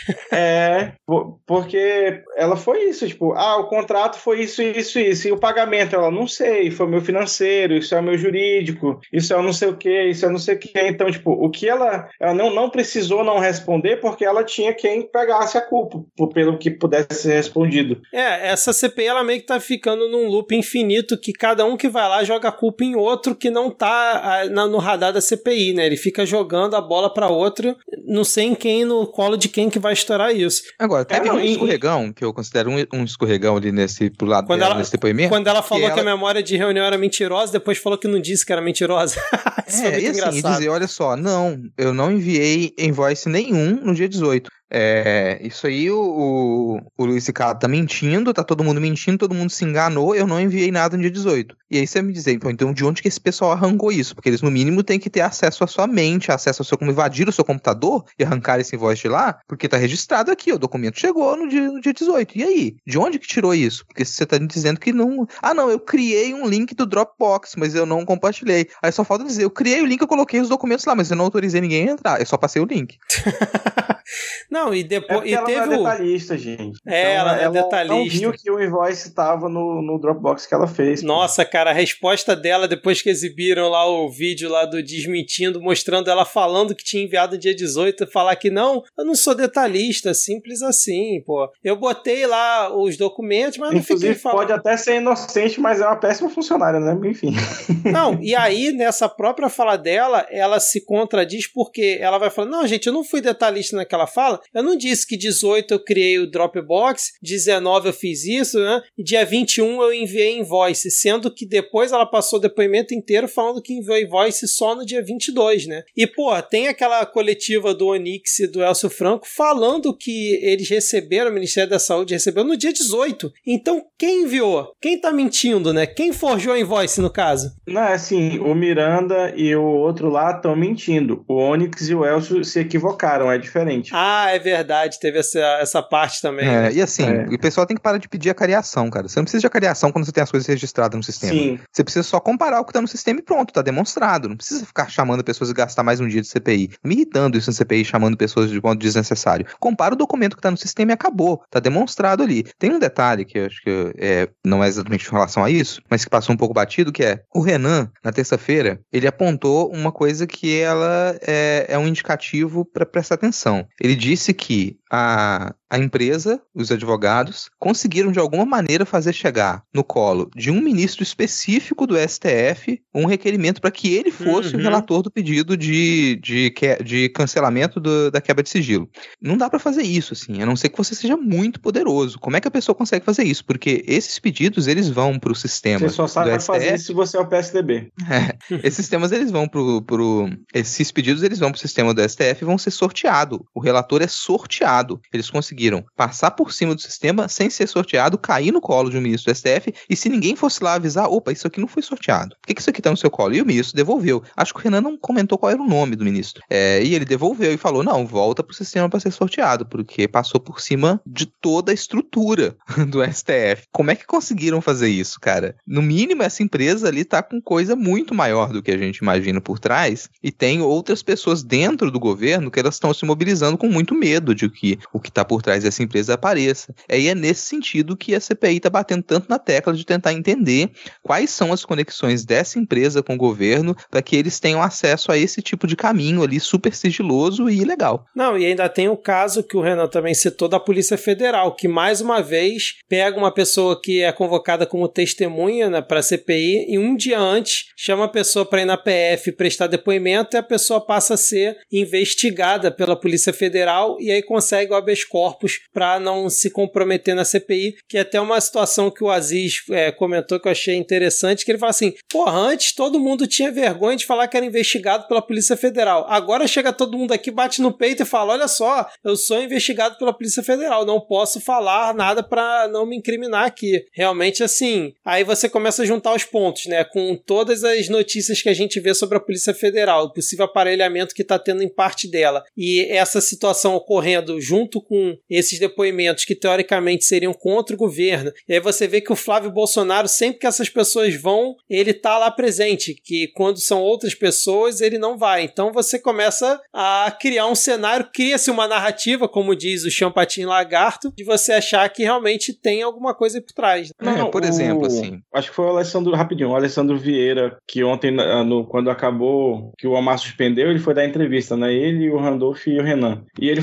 e ele falou, e precisa entender, olha, abriram essa investigação na Polícia Federal para esse povo todo virar investigado e poder pegar habeas corpus. Ele falou já categoricamente, né? Então, se quiser processar, processa ele, tá, gente? E assim, mesmo com o habeas corpus, tem algumas coisas que não é muito difícil fazer esse pessoal ah, comentar durante a, a sessão. Novamente, porque as pessoas que estão cometendo crimes, muitas vezes elas não têm noção de que aquilo é um crime. É, a pessoa vai lá, e foi o caso dela, me diz o seguinte: Ah, a nota fiscal está no nome de uma empresa, mas é normal que a nota fiscal esteja no nome de uma empresa e seja outra empresa que receba o dinheiro. A pessoa me afirma isso. Afirma, ah, é normal. E aí, na sequência, eu acho que foi o Azisco corta e ele fala: não, porque isso é a primeira vez que isso acontece no Ministério da Saúde. A gente recebeu que isso nunca aconteceu. É a primeira vez que você tá me dizendo que é normal. Aí E ela assim, vai você- falar: ah, mas no contrato do preservativo feminino é outra empresa que recebe sim. É, é, cara, você sai lá assumindo crimes constantemente. Então, você colocar essas pessoas pra falar, em certo ponto, dá uma chance sempre de que elas exponham é, mais bagulho louco, né? Que é esse o caso. Eu fiquei chocado com isso. Como que você chega no CPI você fala, não, realmente, o nome da empresa que tá aqui na nota não é o da empresa que vai receber o dinheiro. Esse dinheiro vai ser desviado pra outra empresa. Super normal. que por acaso fica no paraíso fiscal e que por acaso essa empresa, na verdade, é a outra empresa, né, cara? Que ela também afirmou isso. E eu achei engraçado quando o Alessandro Vieira questionou sobre os contratos da Precisa com o fornecimento de preservativos, que aí é um dos pontos que eu comento que ela falou sobre coisa que não era nem relacionada a- ao assunto da CPI, mas que ela tinha toda uma expertise sobre o assunto. E ele fala: olha só, eu pesquisei aqui e a nota que tá para pagamento da, da empresa tá para receber fora do país. É normal isso? Ela, não, é normal, mas você tem que olhar no portal da transparência. Eu olhei no portal da transparência. Não, mas o portal da transparência é superficial. É, portal da transparência. o portal da transparência é muito superficial. Eu tenho Tem aqui. que olhar, tem, você tem que chegar no portal da transparência, você tem que fechar o olhinho assim e virar de lado, entendeu? É. Botar o computador assim a 90 graus. Exatamente, que acho que foi também um ponto que ela é, abriu brecha, porque o Alessandro Vieira falou: "Ah, não, isso aqui tem que ser com a nota para receber no Brasil, vou fazer o contrato aqui com a empresa brasileira. Não, mas foi tudo por fora também, para uma empresa lá no exterior e tal. E aí até o Eduardo Braga, em algum momento, é, no começo, ele fala: Não, mas espera aí, vocês estão pegando dinheiro, recebendo aqui, mas na verdade está indo para uma empresa lá fora, e como é que vocês. Onde vocês fazem a conversão do câmbio para receber o dinheiro? E aí ela se enrolou, não soube explicar. Eu acho que. Cara, agora uma pergunta. E aí a pergunta mesmo, não faço ideia. Tipo, já tentaram pedir alguma coisa da Barat? Tipo, algum esclarecimento? Ei, Barat, esse pessoal te representava mesmo? Como é que tá esse negócio? Cara, a- Ou o- só porque é internacional não dá? Eu acho que dá. O The Intercept ele foi lá na porta da Barat em Singapura, bateu lá na porta, era, não era nada, não era empresa, não era nada, era uma porta de uma loja, uma casa lá. A pessoa falou: não, essa empresa não funciona aqui não. E é isso, cara. Mas na CPI eu não vi ninguém comentando sobre isso, não. É, Porque é, fica muito esse disse me disse, ela joga tudo nas costas da Barat Biontech e, e não, eu não vi, tipo, ah, tá aqui uma declaração da Barat Biontech que a Precisa realmente era sua representante no Brasil. Não vi. É, inclusive o Alessandro Vieira perguntou se tem o contrato da Precisa com a Barat e ela falou que é confidencial, que não poderia mostrar nenhum tipo de dado em relação a isso. Que realmente é um ponto importante de se saber, né? Se ela era realmente a representante, até perguntaram, tá, quanto que é precisa receber por esse contrato? Aí ela também não, não pôde falar, disse que não sabia. É, porque era em, em outra empresa, mas o Dominguete já tava planejando se aposentar e virar milionário, né? Comprar iate e alugar, sei lá, cavalo. Então, só para responder isso, assim, a Barat Biotech ela, ela emitiu sim um comunicado é, confirmando que, que é essa representação. Então tem, mas a, a confirmação é que é, vou ler o que está a notícia aqui, né? Que é o laboratório Barat Biotech, responsável pela fabricação da Covaxin, emitiu um comunicado divulgado pela assessoria da Precisa Medicamentos, negando irregularidades no fornecimento da vacina contra o Covid-19 e confirmando que a empresa de pagamento Madison Biotech pertence ao grupo indiano desde 2020. Então essa Madison é a que consta no invoice. É, é, na verdade, quando eu falei paraíso fiscal, não era Barat, era Madison, né? Que era que no não, paraíso e fiscal que foi onde o parte- Intercept foi lá bater na porta. Eu falei E errado essa aqui. parte eu acho até que, que não, não vai dar muito fruto ficar batendo. Ah, a empresa do paraíso fiscal, não sei o quê, porque toda, toda não, a maioria dessas empresas, assim, meio. Ela usa uma, uma, uma Shell Corp em algum lugar, sabe? Uma, uma offshore, para receber. Isso é bem comum e, e é bem difícil até de, de você tentar imputar. Eu acho que é- vai mais para demonstrar a intenção do crime do que do, do de isso dar em alguma coisa de fato. Ah, só porque a empresa era outra e eu acho que isso dá para isso se resolve de uma maneira até bem tranquila internacionalmente. Mas vale a pena ficar repetindo como um argumento, um, um, um, fato retórico, né? Mas não como algo jurídico mesmo. É, tanto que o próprio Fernando Bezerra já fez essa defesa, falando que é normal utilizar offshore e tal. É, a questão ali é que tem indícios de irregularidade. O ponto dessa, dessa é que tem indícios de irregularidades, que isso foi informado do presidente da República e que o presidente da República não fez nada com relação a isso. Deixou correr um processo que ele foi muito mais acelerado que os outros. Todos os outros processos de compra de vacina ele foram super demorados, foram super travados e estranhamente os processos de vacina eles só andaram quando andou o processo da Covaxin é esquisito que só que esse processo que seja o problemático, ele foi o mais acelerado e só depois que ele andou é que os demais andaram. É, não adianta ficar batendo na tecla de superfaturamento, por exemplo, porque isso já foi explicado, às vezes me irrita, sabe? O, o, o governo indiano e a Bharat Mantec explicaram isso. A vacina quando ela estava sendo produzida lá no começando em pesquisa ainda, quando estava para ser produzida, no ano passado, anunciaram que seria em tal valor, depois revisaram o valor, depois revisaram o valor de novo, depois no, concluíram que dentro do mercado indiano teria um valor, para o mercado externo teria outro valor, para países pobres teria outro valor, e esses valores eles mudam realmente ali. Então isso aí é é, são coisas que bater na tecla é inútil, mas verificar de quem era o interesse para que esse processo fosse super acelerado, mesmo com indicações de irregularidade, é, e se o presidente da República soube disso e não fez nada, nada é a grande questão. E aí eu volto a uma coisa que a gente discutiu nas últimas semanas e que aparentemente não deu em nada, né? Que é cadê o áudio? É, cadê o áudio, verdade. Não, o Luiz Miranda ele foi no Roda Viva essa semana e falou que não existe áudio, que ele não gravou, mas pode ser que exista alguém que estava na reunião que talvez tivesse gravado com ele. Foi isso que ele deu a entender. Até o tesoureiro resumiu, né? Não existe o áudio, mas talvez. É basicamente isso que o Luiz Miranda afirmou. Mas eu, desde o início, eu não tô acreditando que, que exista o áudio, cara. Sinceramente, eu não, não tenho essa esperança toda, não. Ah. Eu também não, assim, cara, ó, fechou esse ponto. É, ainda tem mais coisas. Vamos chamar o, o, o presidente da, da Precisa para poder depor ainda. Amanhã Adiou. vai ser quem? Amanhã é o. É o. É o Maximiano, né? Que ia ser Não, hoje. não. Eles adiaram foi pra agosto. agosto. Ah. Amanhã. Gente, quem que é amanhã? Ah, amanhã é o cara da Davate. Amanhã é o cara da Davate, o Luciano lá, o cara da Davate. Cristiano. Cristiano. Cristiano. Cristiano da Davate. Amanhã é, vai então ser print de zap o dia inteiro, né, cara? Do Dominguete, ele vai mostrar os dele, por aí vai.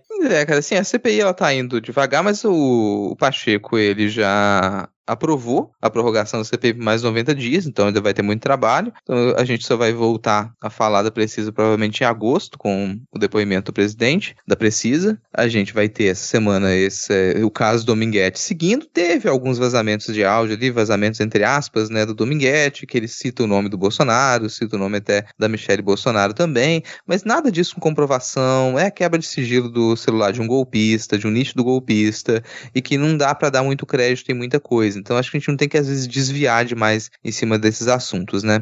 A gente tinha outros tópicos aqui na pauta para comentar também. A gente quer um programa mais curto, estamos todos exaustos. Então eu vou só colocar um último ponto aqui para a gente discutir, que é com relação à ameaça das Forças Armadas em cima da declaração do, do Omar Aziz de que, opa, tem corrupção dentro das Forças Armadas. Eles ficaram extremamente putos com isso. É o mimimi Ministério da Defesa. Porque, cara, é, ele fez essa declaração ele deu as voltas retóricas assim Sim. mais loucas e absurdas uhum. para evitar ao máximo possível e imaginável dizer o que ele disse. Ele disse: pelo amor de Deus, eu estou dizendo que é uma exceção, de forma alguma representa o caráter de pessoas com quem eu trabalhei, que defendem o nosso país, as nossas fronteiras e não sei o quê. Não teve corrupção em 64.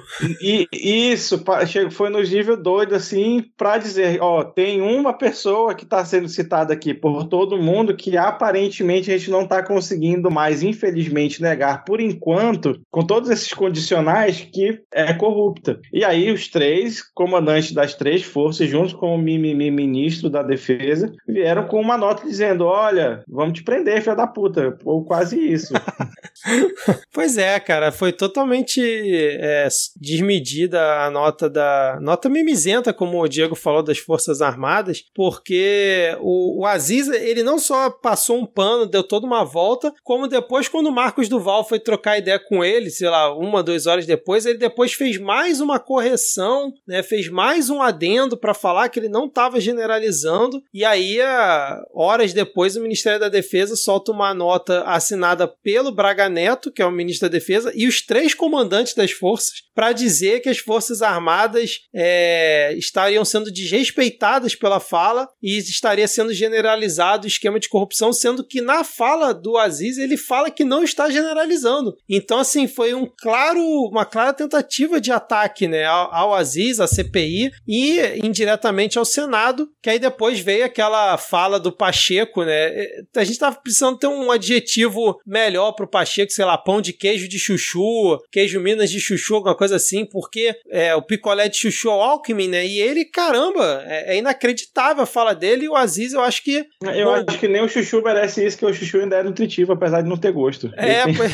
pois, é. E o Aziz deu uma gongada nele em, em, ali no plenário, na Sim. frente de todo mundo, que foi necessário. Falou, porra, eu fiquei esperando que você me defendesse, cara. Defendesse a instituição e não ficasse passando pano aqui para as Forças Armadas. Óbvio que ele não falou com essas palavras, mas o. Ele, ele tava. Falou, ele, não, ele falou: eu sou um senador da República, eu sou é. o presidente dessa casa tinha que me defender. Exatamente. Esperava mais do senhor. Ele, ele, ele, meio, ele meio que defendeu a CPI, não defendeu o Aziz, falou: ah, não, o Aziz não quis dizer isso, e passou a maior parte do tempo defendendo as Forças Armadas. Pô, depois de uma nota de, da, daquela lá, não sei nem se vocês vão querer ler. Ah, pô, tá de sacanagem o Pacheco, né, cara? É, assim, eu acho que eu fui uma das poucas pessoas que não ficou nem surpreso, nem escandalizado com a nota das Forças Armadas. É, todo mundo vai ser contra, mas eu achei a nota das Forças Armadas, assim, mais o mesmo. Não é nada muito diferente do que eles sempre Se você acompanha as comunicações das Forças Armadas, isso aí é muito diferente. Não, é, o tom de ameaça, ele tá sempre ali. Mas é sempre o tom de ameaça. E acredito que as Forças Armadas, elas queriam querer pegar totalmente esse pepino? Não. E eu, assim, volto a bater na tecla que eu já coloquei aqui, que é, é não tem homogeneidade nas Forças Armadas. Mesmo que as lideranças das Forças Armadas, por uma pressão, lancem uma nota assim, quando as coisas chegam às vias de fato ali, não tá tão homogêneo assim, gente. Agora, é, é ridículo que você não tenha um posicionamento explícito do Senado e da, da Câmara com relação a isso. Porque às vezes é a oportunidade de você colocar as Forças Armadas no lugar que eles competem. Justo nesse dia, a maquininha de nota de repúdio da estrela estava com defeito, estava sem pilha. Não, a Câmara é. parece que convocou o Braga Neto para prestar esclarecimentos. Convidou, nem convocou. Ah, convidou? É. Ele não vai. Se ele for, não vai dar em nada. Não, assim, e tu vê que louco, cara. A agressão foi um senador, a Câmara que convidou e o Senado até agora nada. Nem uma nota oficial, nem uma notinha de repúdio oficial, né? Só aquele discursinho lá do Pacheco. Assim, se eu pensar, é muito mais grave honestamente, é muito mais grave eles terem decretado sigilo de 100 anos em cima do processo que absolveu o Pazuello por ter participado de manifestação política do que essa nota. Assim, o recado, quando eles decretam sigilo em cima do processo do Pazuello e não o condenam por nada, para mim ele é muito mais forte, que diz na prática, seja lá o que os, os, os militares que estão no governo Bolsonaro façam, seja lá quantas pessoas eles matem, seja lá por que eles sejam responsabilizados, a gente não tá nem aí. Qualquer militar pode chegar aqui e fazer parte de um governo genocida e a gente não tá nem aí. A gente não vai se mover com relação a isso. A gente vai continuar aqui usufruindo de todas as benesses que a gente tem. E eles não vão abrir mão dessas benesses. Isso para mim é muito mais forte porque é uma coisa prática. Isso eles realmente fizeram. Agora, a nota, para mim é guerra de nota de repúdio. Ah, eu não concordo muito não, porque dessa vez eles citaram diretamente um parlamentar, né, cara? Nas, nas notas anteriores não tinha isso. Então, a partir do momento que você cita nominalmente, você tá atacando. Aí depois que teve toda a confusão, que o Pacheco foi conversar conversar lá com Braga Neto, e aí não sei quem foi conversar com não sei quem da STF, aí o Bolsonaro ia até fazer uma reunião com todos os poderes hoje, né? E aí ele foi internado. O, depois o Ministério da Defesa disse que o, a, a nota era direcionada só ao Maraziz, não era direcionada ao Senado. Aí quis meio que corrigir. Mas eu achei, eu achei muito o, grave. O que cara. não resolve, sabe? O que não deveria resolver. É, cara. Mas o que eu gostei mais na fala do Aziz foi é, a, a passada que ele deu no Fernando Bezerra, cara. Porque o Fernando Bezerra, antes da fala dele, tinha defendido a nota das Forças Armadas, falou que isso foi uma reação à fala do Aziz e que era para defender a Constituição, sendo que na nota das Forças Armadas não fala Constituição nenhuma vez. Então, que porra de defesa é essa? E aí o, o, Aziz, o Aziz fala: porra, meu irmão, você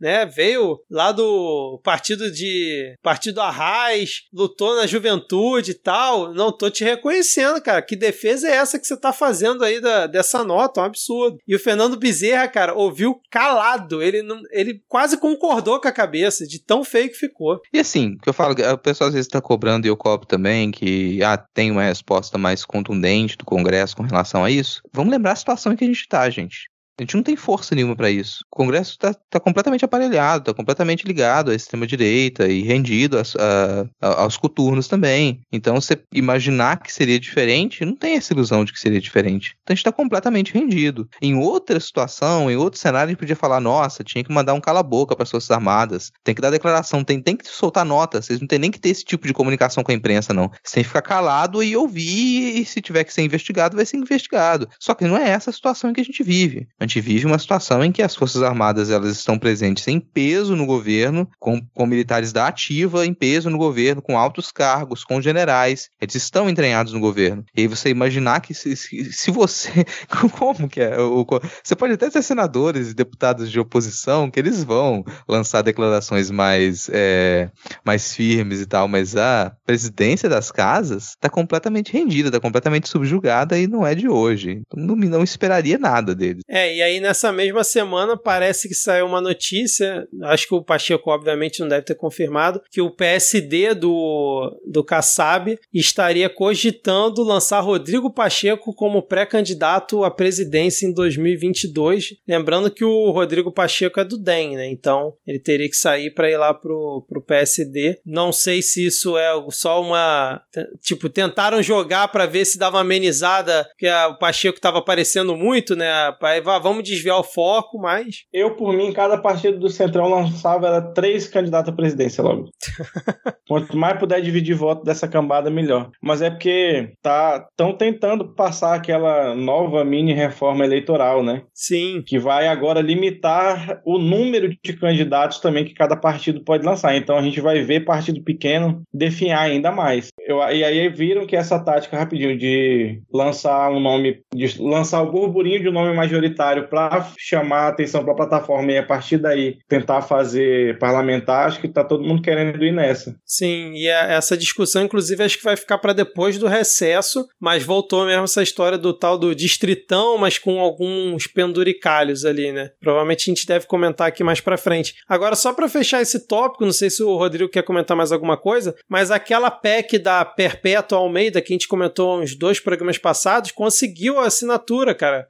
Precisava conseguir conseguir 171 assinaturas para ser apreciada na Câmara, conseguiu acho que 187, que está até sendo é chamada. PEC Pazuelo? PEC Pazuello, está sendo chamada de PEC Pazuello, para impedir que militares da ativa ocupem cargos civis no governo. E foi apresentada hoje, no dia que a gente está gravando, e vamos ver agora como é que Arthur Lira vai botar isso para tramitar, né, cara? Porque a da Bia Kisses lá do voto auditável foi no mesmo dia, chegou lá, ele já abriu. Vamos ver como é que vai ser essa da Perpétua. Eu acho que não, vai, não deve ser tão sério, mas eu acho que ela passa porque todo militar que está ocupando um cargo no segundo escalão do governo é menos uma indicação do Centrão. É verdade. É. E assim, é verdade. se ela passar, ela já invalida o decreto presidencial que está em vigência e que abre todas as portas para que o, o funcionalismo público ele seja ocupado por militares. Verdade também, verdade também. É isso então, fechamos. A gente já falou bastante. Tem óbvio que tem muito mais assunto que a gente poderia falar aqui, mas primeiro que a gente não consegue acompanhar tudo, afinal estamos estamos exaustos, exaustos. E segundo, que também, né, senão o programa vai ficar gigante aqui, não é o xadrez verbal. Então agora estamos chegando no final do episódio. Hoje, obviamente, não tenho adivinha. Vamos para o nosso momento dos salves e dicas culturais. Vou começar aqui. Muito obrigado, Diego, por estar marcando os salves, que realmente eu esqueci de fazer isso. Vou mandar aqui. Eita, o Belim Escobar já começa pé na porta, né? Porque ele pede um beijo de língua e molhado, mas com distanciamento social. Se virem. E aí? Tem um documento do, do da, da Autoridade de Saúde do Estado de Nova York que deu orientações para fazer sexo em grupo na pandemia. Eu vou mandar pro, pro Escobar para ele se inteirar lá e aí ele vem aqui conta pra gente, demonstra em, em origami e em jograis como é que se faz isso aí. Boa, resolvido aqui o problema. Viu, Escobar? A gente se virou aqui com essa bela ideia do Diego. A Lele Riso mandou beijos exaustos e que Deus abençoe o bisturi do cirurgião do Bolsonaro. Amém. André Matias, por favor, só lembre de mencionar que o cheiroso, garboso e assumido governador do Rio Grande do Sul é um otário que desmontou tudo o que pode na carreira dos servidores do Estado. Um abraço para todos os professores estaduais gaúchos. Hashtag Bolsoleite é furado. Então tá aí o recado, Eduardo Leite, do André Matias. Não temos nada a ver com isso. Sobre os termos que ele utilizou contra Vossa Excelência. É, para Eduardo Leite, que obviamente nos escuta. Claro que escuta, amigo é, da rádio. É, alguma coisa de uma pessoa tem que fazer na vida. E vou mandar aqui um salve para o Paulo Daniel e para o Felipe Oxóssi. Além disso, o Denis Almeida, nosso querido Denis Almeida, ele tá lá em Minas. Ele mandou um abraço, um abraço para nossa exaustra bancada. o Denis Almeida tá lá em Minas, ele mandou um abraço para nossa exausta bancada. Ele falou que ele volta aqui para Cidade Grande na sexta-feira e deve vir ouvindo o episódio no caminho. Gilmar Miranda, Gilmar Miranda mandou um exausto salve em plena exausto meio de semana para toda a exausta bancada. O arroba Nelmasdai. Eu quero apenas mandar um salve para vocês no meu podcast favorito sobre política e lembrá-los que sempre acontece uma coisa muito absurda na política brasileira logo depois que vocês gravam o episódio da semana. Qual será a coisa absurda que acontecerá nessa? Fica aí o adivinha improvisado. Respondam ouvintes, por favor. O arroba Gustavo Vanini. Não vou poder mandar salve hoje porque tô exausto. Pô, Gustavo, é foda. O arroba Rafael Obate. Queria mandar uma adicional de insalubridade para os funcionários da Precisa. Imagina ter uma diretora Paty insuportável dessa. É, cara. E com tanto de militar que andava rondando ali, eu colocava uma periculosidade assim só para garantir. E a Rosimar disse salve para toda a bancada e lambejos da Jinx, que deve ser a sua animalzinha não identificada por, por cópia de tweet. Mas um beijo para você, Rose, e para Jinx também. Já emenda as dicas aí, Diego. Eu, hoje, como eu, em homenagem ao, ao Mário Frias, né, que a música ela tem que ser inspirada em Deus, eu vou indicar uma banda chama Maneskin com uma bolinha em cima do ar, então não sei como pronuncia, mas tem o link aí.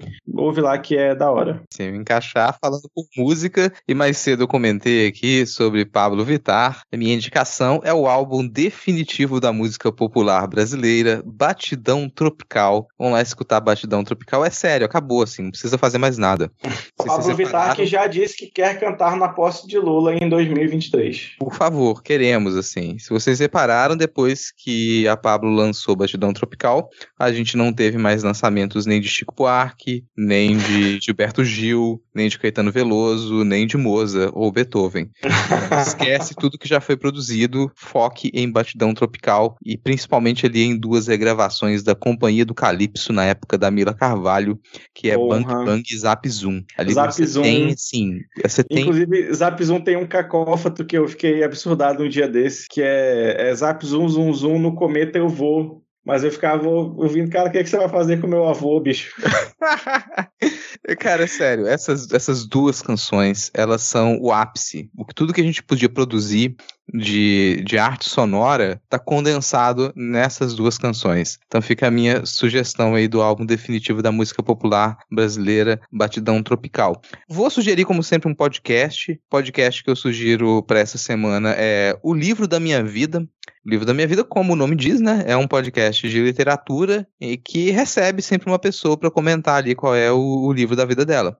Então você já está na segunda temporada do podcast O Livro da Minha Vida, linkado aqui para quem quiser e puder assinar e ouvir. E uma última indicação que eu dou é de um filme que é um filme do Nicolas Cage batendo em bonecos animatrônicos sem pronunciar uma só palavra. Você não sabe que você necessita desse filme até que você o assista. É o Willis Wonderland. Falaram desse filme um dia desse, mas não lembravam o nome aí. Acabou que eu esqueci de pesquisar. Que bom que você falou agora.